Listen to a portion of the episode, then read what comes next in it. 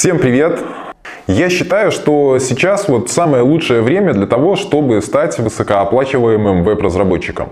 Ведь даже по самым скромным подсчетам а, веб-разработчик может зарабатывать ну никак не менее чем 30 тысяч рублей а, ежемесячно, да, работая на рынке СНГ.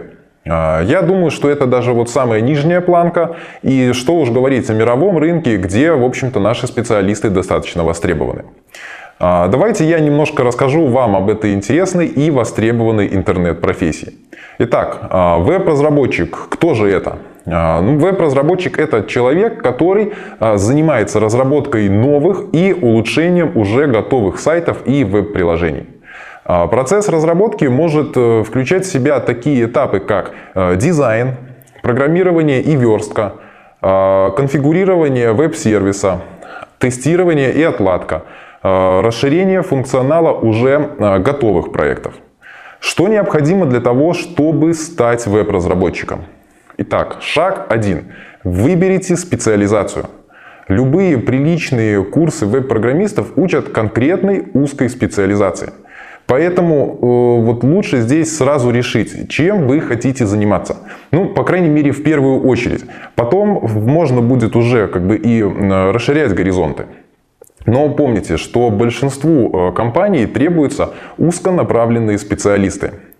А, хотя, чтобы ну, вам определиться с вашей специализацией, скорее всего, придется попробовать как бы всего понемногу. Вы, в общем-то, должны а, любить свое дело, да, любить то, чем вы занимаетесь. Поэтому подумайте, что вам ближе. А, вы хотите днями и ночами разрабатывать и писать код, или вы хотите разрабатывать интерфейсы, или, может быть, вы хотите тестировать сайты.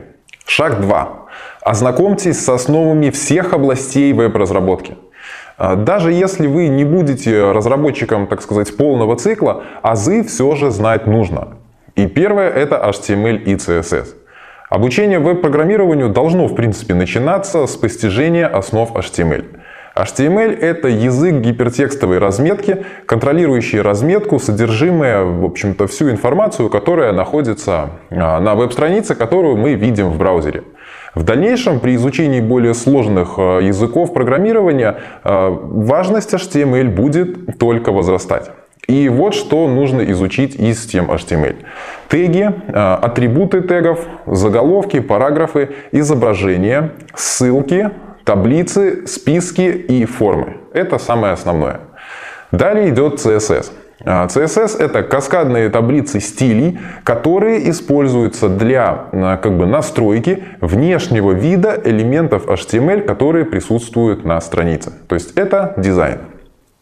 Далее идет PHP.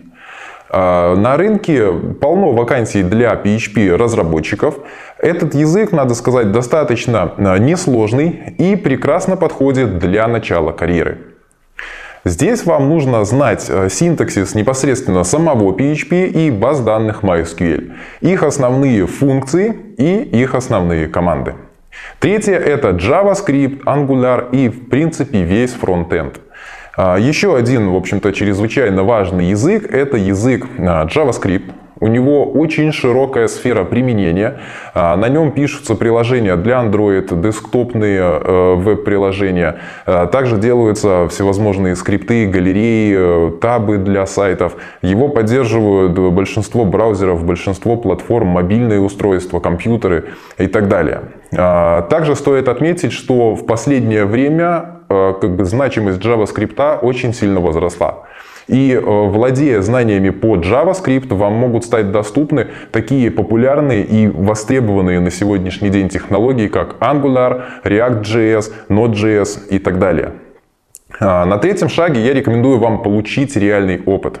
Для начала выполните какие-то простенькие упражнения и проекты из обучающих книг. А, также можете разработать свой простенький сайт или свой простенький блог, пускай он будет там совсем элементарный. А затем начните работать на кого-то. Помогите родственнику или вашему знакомому, владеющему своим бизнесом. Сделайте для него сайт или веб-приложение вот просто за спасибо или совсем за символическую оплату. Только не замахивайтесь сразу за проекты как бы, да, международного масштаба и не обещайте уж слишком золотые горы. Далее можете поработать в офисе. Если повезет, то в офисе можно получить очень хорошую практику от профессионалов. А, также поищите заказы на биржах фриланса и специализированных форумах. Там, в принципе, всегда можно найти работу для веб-разработчиков. А также не забывайте постоянно пополнять свое портфолио. Без него вам будет тяжеловато находить адекватных заказчиков. А, ну, например, я могу поделиться своей историей, когда я еще работал в компании по созданию сайтов на заказ. А, Еще будучи студентом в далеком 2007 году, я а, устроился в веб-студию на удаленную работу по верстке проектов от заказчиков.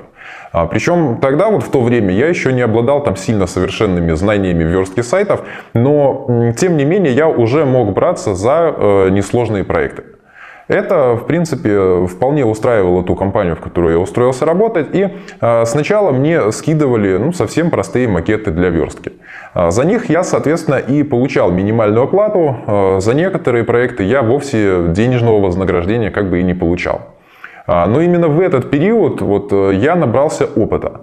И уже через полгода работы вот в таком вот свободном режиме мне начали доверять достаточно серьезные проекты и уже серьезно оплачивать мой труд. И уже через вот год обучения и практики работы я э, смог сколотить себе достаточно приличное портфолио. Э, к слову, мой шеф был не против того, чтобы э, вот проекты, которые верстал именно я, да, могли быть мною опубликованы на биржах фриланса в личном портфолио. И как итог, я получил опыт, базу заказчиков, а, первые достаточно серьезные деньги и наработанное портфолио, которое позволило мне активно э, рекламировать свои услуги. Именно так можете поступить и вы, если находитесь в самом начале своего пути сайтостроения.